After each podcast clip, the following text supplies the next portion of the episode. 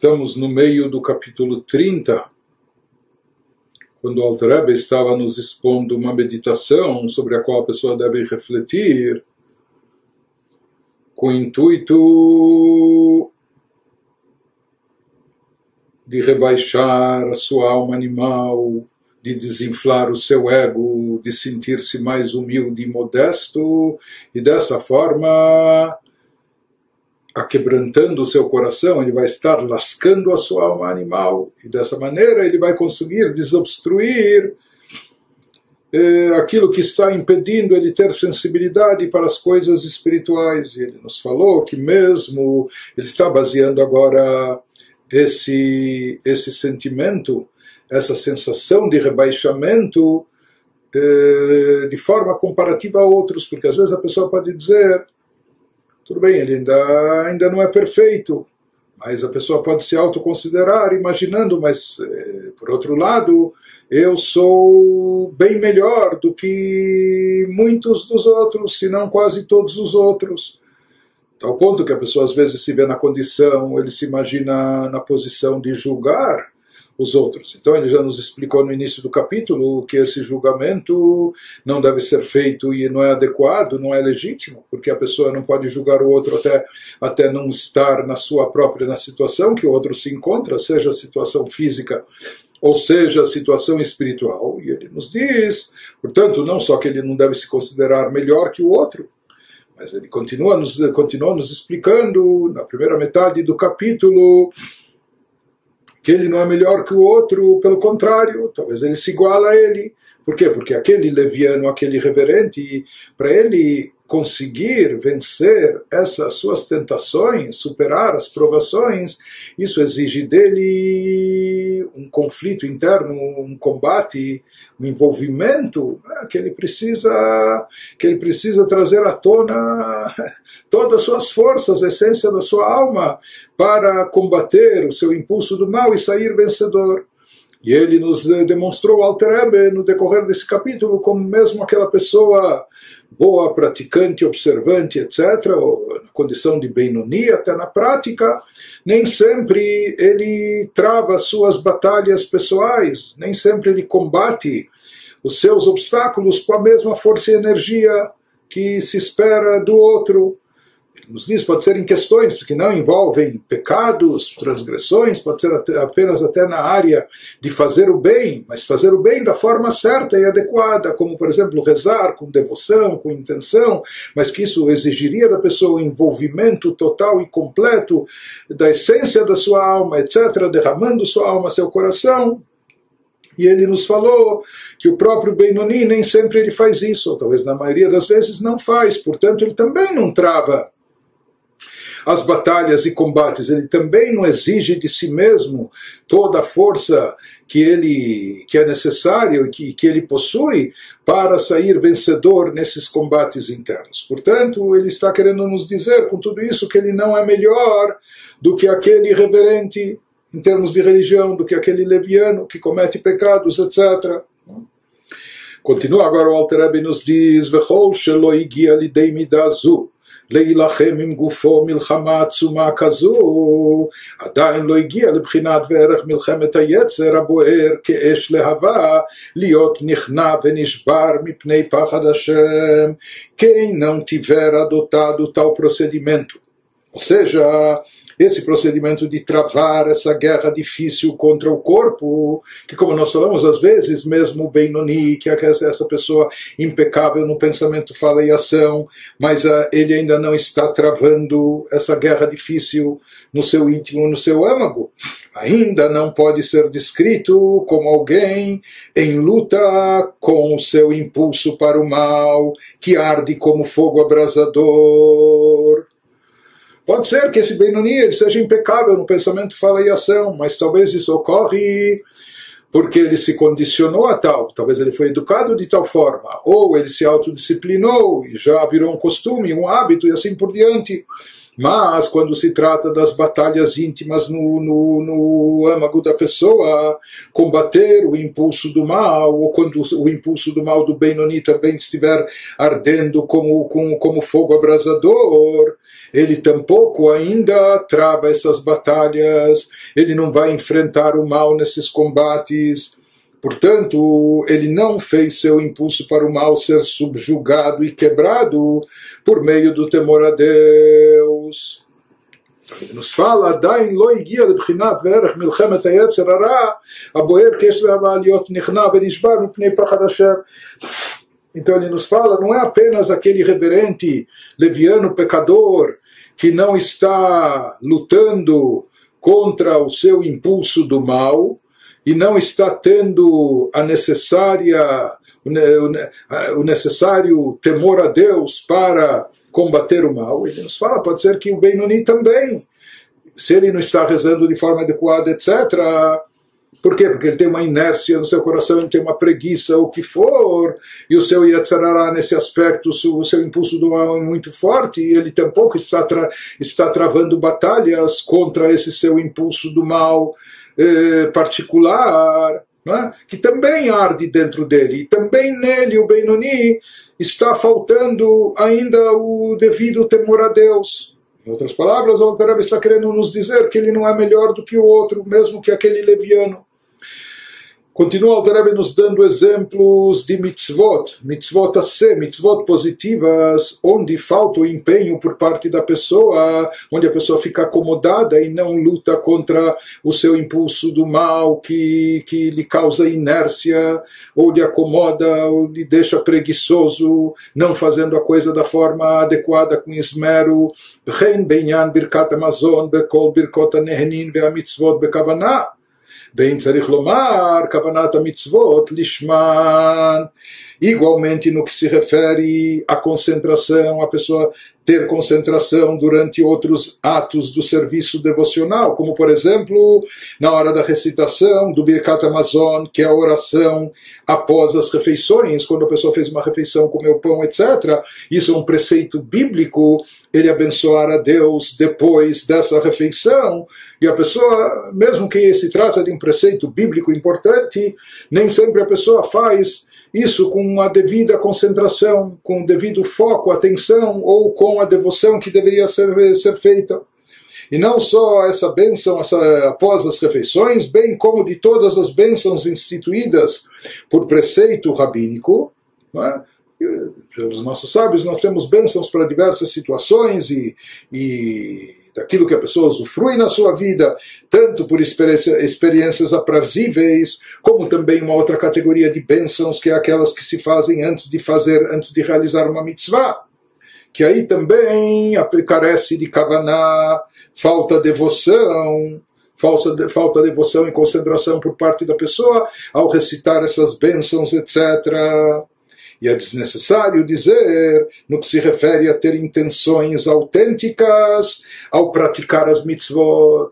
Se mesmo essas coisas que a pessoa fala declaram que tem um texto e teoricamente bastaria se concentrar nas palavras, no sentido do, do, do texto para a pessoa se envolver emocionalmente, isso não acontece. Ele nos diz menos ainda quando se trata de cumprir as mitzvot na prática que a pessoa também carece das intenções autênticas, porque em todas essas ocasiões deveria haver uma batalha incessante com impulso para o mal, que quer desviar a atenção da pessoa distraída. Tá? Sabe o que faz, mas faz de qualquer jeito. Não é? Ou faça, mas sem concentração, sem intenção, sem devoção. É? Então a pessoa deveria ter uma batalha incessante, mesmo o Benoni deveria ter uma batalha incessante com impulso para o mal, por devoção mais intensa e menos distração mas a pessoa, esse Benoni, não está fazendo isso, ele também está cedendo ao Yetzerará, ele não está combatendo o Yetzerará com toda a força, como deveria, exemplo daquele, daquele reverente leviano, que tampouco está combatendo o Yetzerará, que tampouco eh, está ostentando temor a Deus, se ele tivesse todo o temor a Deus, ele não agiria como está agindo. Mas, pelo visto, no Benoni, de uma forma bem mais delicada, porque, como nós falamos, o Benoni não comete pecados nem na ação, nem na fala e nem tampouco no pensamento, mas não quer dizer que ele seja perfeito. Ainda falta travar batalhas interiores naqueles momentos onde se espera dele mais intenção, mais devoção, mais concentração, fazer as coisas de maneira mais caprichada, as coisas boas e positivas.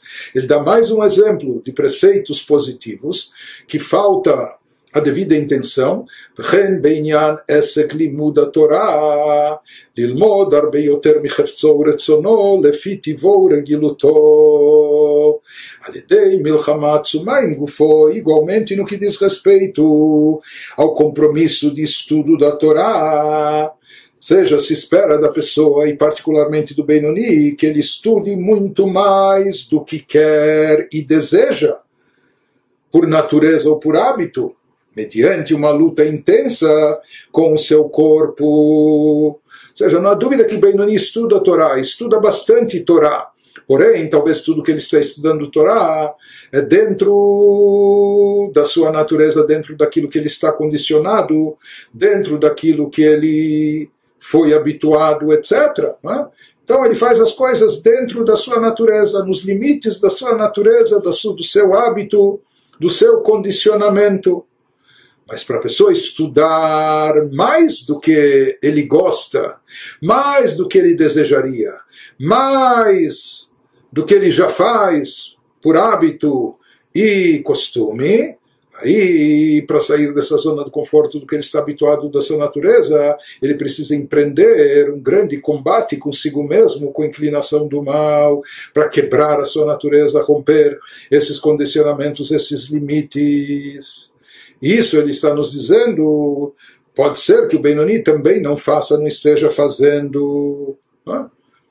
E ele continua nos explicando que Alomet mead yoter mitivo hareze milchama porque estudar um pouco mais do que o faria por inclinação natural. Vamos dizer, ele está acostumado, ele está condicionado, ele fica estudando uma hora seguida, brilhante, uma hora de Torá, etc. Mas se fala, se isso já virou um condicionamento e um hábito, a pessoa tem que se superar, tem que exceder, tem que acrescentar. É? Isso para ele já virou um hábito, é fácil. Ele já, por força de hábito, já está acostumado. Então, se ele, ao invés de estudar uma hora, for estudar agora uma hora e cinco minutos, é? se ele estuda um pouco mais que sua natureza, ele travou uma batalha aqui, porque ele está acostumado só uma hora. Mas essa é uma batalha pequena estudar um pouco mais do que faria por inclinação natural requer apenas uma batalha pequena que não pode ser comparada de maneira alguma a realmente combater seu impulso para o mal que arde como fogo. Esse tipo de batalha, mesmo se a batalha dele foi, se ele saiu vencedor, porque ao invés de estudar uma hora, conforme ele está acostumado, ele estudou uma hora e cinco minutos, isso em absoluto não se assemelha à batalha e guerra interna, o conflito interno que está travando aquele sujeito que está exposto a todas as tentações e que é dotado de um impulso do, do mal que arde como fogo, etc. Então não pode se comparar esses dois tipos de batalhas. ואין לה ערך ודמיון עם מלחמת היצר בוער כאש. דמקרה רשע גמור, אם אינו מנצח יצרו, להיות נכנע ונשבר מפני השם. Pois se a pessoa não vence o seu impulso para o mal, subjugando e quebrando diante de Deus, ela é classificada como um rachá completo. Então, o conflito ou as batalhas travadas pelo Benoni para acrescentar um pouco mais, isso não se equipara às batalhas que é submetido aquele sujeito. Se ele falhar, ele já vai ser eh, rotulado e taxado como um rachá completo. Então, isso que nós falamos, se a pessoa estuda apenas de acordo com a sua natureza, aí ela não trava ainda nenhuma batalha. Se o seu poder de concentração dura uma hora, dura duas horas, mas quando ele faz de acordo com a sua natureza, nós já explicamos no capítulo 15 que isso se enquadra numa categoria que o Alter Rebbe chama ainda, de acordo com a Gemara, com o Talmud, aquele que não serviu a Deus, lo avador. Por quê? Porque ele está fazendo apenas aquilo que ele está acostumado, apenas aquilo que ele está condicionado, apenas aquilo que lhe apraz, que ele gosta ou se sente confortável. Então isso ainda não é chamado de serviço a Deus. Por mais que ele está fazendo algo belo e bonito, mas ainda ele é considerado como não servente, não ter servido a Deus. Somente quando ele estuda mais que a sua natureza, que ele faz mais do que seu hábito e costume, que para isso ele precisa se superar, para isso ele precisa ganhar, vencer uma guerra interna contra a sua natureza, contra os seus hábitos. Não é? Mas se ele acrescentar, como nós falamos, apenas dois minutos ou cinco minutos, não é, não é que ele está acrescentando, sabe que em vez de estudar uma hora, eu vou estudar hoje duas horas. Não é? Se ele não está acrescentando o suficiente ou bastante, mais do que a sua vontade e natureza, então isso não é considerado ainda um combate intenso e não se assemelha àquele, àquele combate intenso que aquele reverente tem com o, com o fervor do seu Yetzirará, do seu impulso do mal. Então, dele, daquele irreverente, está se exigindo, esperando dele uma postura que ele renuncie ao pecado, mas para ele fazer isso, ele vai ter que buscar as forças da sua alma lá, lá no, no âmago, no íntimo, e vai ter que travar um combate estrondoroso consigo mesmo para vencer a tentação, a sedução. E mais do que isso, se ele sucumbir e não vencer, ele vai ser chamado de Irachai, um Rachá completo. Então ele nos diz, no caso do Benoni também existe esse tipo de combate, ele não está travando, ele não está esse combate, ele não está investindo todas as energias como deveria ou como se espera daquele sujeito irreverente, só que do Benoni se espera isso de outra maneira. Todos os exemplos que nós demos agora, que talvez ele não se empenha devidamente na hora da tefilá, ou na hora do Birkat Amazon das bênçãos, ou na hora do estudo da Torá, são todos preceitos positivos, mas ele ainda pode argumentar o Benoni é, tudo bem, eu tenho, ainda não sou perfeito, mas pelo menos eu não faço mal, eu não faço mal para ninguém. Muita gente fala isso, eu não faço mal para ninguém, eu não faço mal também contra Deus. Ele pode dizer, porque eu posso ser falho, não fazer de forma esmerada ainda todos os preceitos positivos como deveriam, mas pelo menos eu não transgrido proibições. Mas nos fala Alterebe que esse raciocínio não é apurado, não é adequado. Mali bechinat surmerá, o mali bechinat vasetov, akol hi mitzvat amelech hakadosh, yachid umeyuchad baruchu. Nos fala o Alterebe ele nos diz que acaso há alguma diferença entre desviar-se do mal e fazer o bem, né, que são os dois aspectos da linguagem do versículo no Teilim, Sur Merav Asetov, desviar-se do mal e fazer o bem, desviar-se do mal, isso implica no cumprimento de todos os preceitos proibitivos, se abstendo de fazer o mal, e fazer o bem é cumprir os preceitos positivos, mas na realidade todos são igualmente preceitos divinos. Então, se a pessoa está violando algum preceito divino, será que faz diferença se o preceito divino que ele está violando é um preceito proibitivo ou é um preceito positivo? Em ambos os casos, ele está violando a vontade de Deus, está transgredindo a vontade de Deus, porque todas as mitzvot que compõem essas duas categorias são do Santo Rei, o único, bendito seja ele. Portanto, mesmo o não pode usar esse argumento de que ele não está fazendo mal para ninguém, ou ele não está fazendo, não está prejudicando nem, nem a outros e nem agindo contra Deus, transgredindo proibições, ele pode achar que ele apenas, entre aspas, falha na omissão das coisas positivas, mas ele nos diz, isso também é uma falha no cumprimento das mitzvot.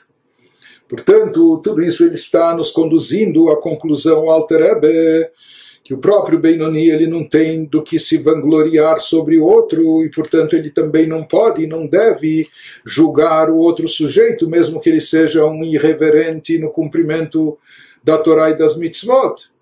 Porque, na realidade, no fundo, o Altarab está querendo demonstrar que ele não é melhor do que ele. Pelo contrário, ele se equipara a ele, assim como o outro não consegue vencer as suas batalhas internas nos seus assuntos não é? em se abster das proibições, o Benoni também não consegue sempre vencer seus conflitos internos, realizando os preceitos divinos da forma apropriada, da forma adequada, como deve ser.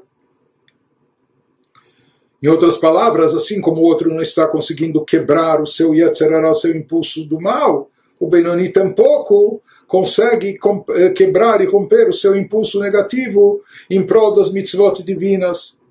וכן בשאר מצוות ובפרט בדבר שבממון, כמו עבודת הצדקה וכהי גבנה. Ele nos diz também quando se trata dos demais mandamentos.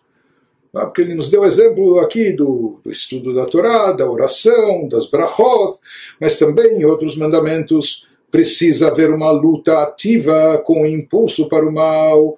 Em outras palavras, o Alter está nos dizendo que, eh, que eh, em termos de espiritualidade, não basta o indivíduo estar cumprindo mecanicamente as mitzvot, mesmo que tecnicamente ele cumpra e pratique, isso não é suficiente. As mitzvot têm que estar embasadas, têm que estar imbuídas de sentimento, de emoção, de vibração, de amor e temor a Deus, etc. No caso dos tzadikim, isso acontece. Por quê? Porque, primeiro, eles não têm mal no coração, eles estão repletos de sentimentos sublimes a Deus. Então, eles fazem, quando fazem as mitzvot e todas essas atividades espirituais, fazem com uma alta devoção e uma elevação muito grande. Né? Mas no caso do Benoni, não basta ele estar. Né? A pessoa não pode se iludir achando que se ele desincumbe na prática, ou tecnicamente ele faz como deve fazer, independente se teve intenção, não teve intenção, devoção. Diz não. Se falta isso, ou se falta essa luta ativa com o impulso para o mal, então está carecendo, isso afeta a sua espiritualidade. Ele nos diz, isso se aplica em relação a todas as mitzvot, principalmente em questões financeiras que envolvem dinheiro, que nós temos a tendência de sermos muito possessivos, apegados e agarrados àquilo que nós achamos que é nosso, como serviço a Deus por meio da tzedakah, caridade, etc. Que aqui também tem que haver um desprendimento, a pessoa tem que às vezes lutar consigo mesma para desembolsar, para dar tzedakah de, de mão cheia, de mão aberta. Né?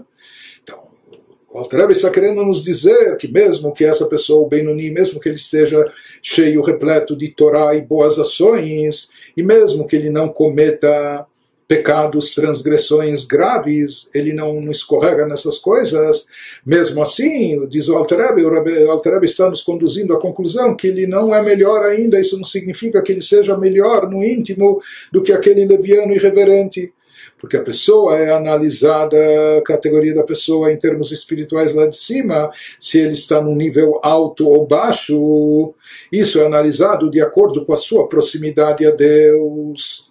E o que determina a proximidade a Deus da pessoa? O conceito de bitul e anulação, quanto mais anulada a pessoa está diante de Deus, isso a torna mais próxima, ela está mais perto de Deus. E se ela não está anulada, se eu sou mais eu, se ela está com o ego inflado, pode ser até um ego espiritual, talvez essa pessoa é brilhante em estudo da Torá, prática de mitzvot, etc.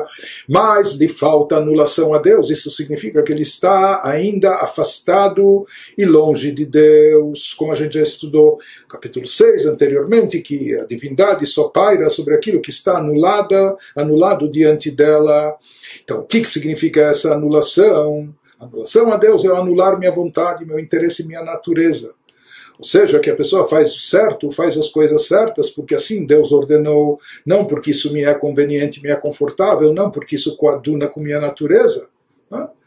Agora, se ele faz e cumpre, se ele pratica a vontade de Deus, mas não por, não por ser a vontade de Deus, mas até por vontade própria, porque ele se identifica disso, ele gosta disso, ele faz na medida que ele gosta, que ele acha certo. Aqui está faltando ainda bitul e anulação. Em outras palavras, quem impera aqui dentro dele não é Deus, não é a vontade divina, e sim a sua vontade, o seu interesse, a sua natureza, o seu ego. Né? Isso pode se aplicar mesmo para uma pessoa observante, religiosa, praticante, etc. Mais do que isso, ele nos fala, mesmo que ele pratica, depende da medida que ele faz as coisas. Isso que nós falamos, a pessoa tem que, quando nós sabemos que ele está fazendo pela vontade de Deus e não pela sua própria natureza, só quando ele transcende sua natureza, quebra sua natureza. Quando ele faz uma medida bem maior do que o seu hábito, né? que ele foi condicionado. Quando ele faz eh, contrário à sua natureza, diferente do seu hábito, daí fica comprovado que ele está fazendo isso por Deus e para Deus, que ele está anulado a Deus, etc. Mas quando isso não acontece, significa que ainda o que prevalece é o ego da pessoa, sua individualidade, etc., que isso prevalece mais a sua vontade sobre a vontade de Deus. Por isso ele nos fala que mesmo esse indivíduo praticante, ele, está, ele pode estar numa situação tão baixa e inferior como aquele reverente leviano, assim como o outro não, não anula sua vontade, ele se deixa levar atrás suas paixões, das suas paixões e desejos, mas ele nos mostra que de uma forma mais delicada e de uma forma muito sutil e encoberta, mesmo nesse sujeito observante, eh, eh, praticante, etc., existe também essa falta de anulação, quando ele só se limita e se restringe ao seu hábito, seu costume, aquilo que ele está condicionado, etc.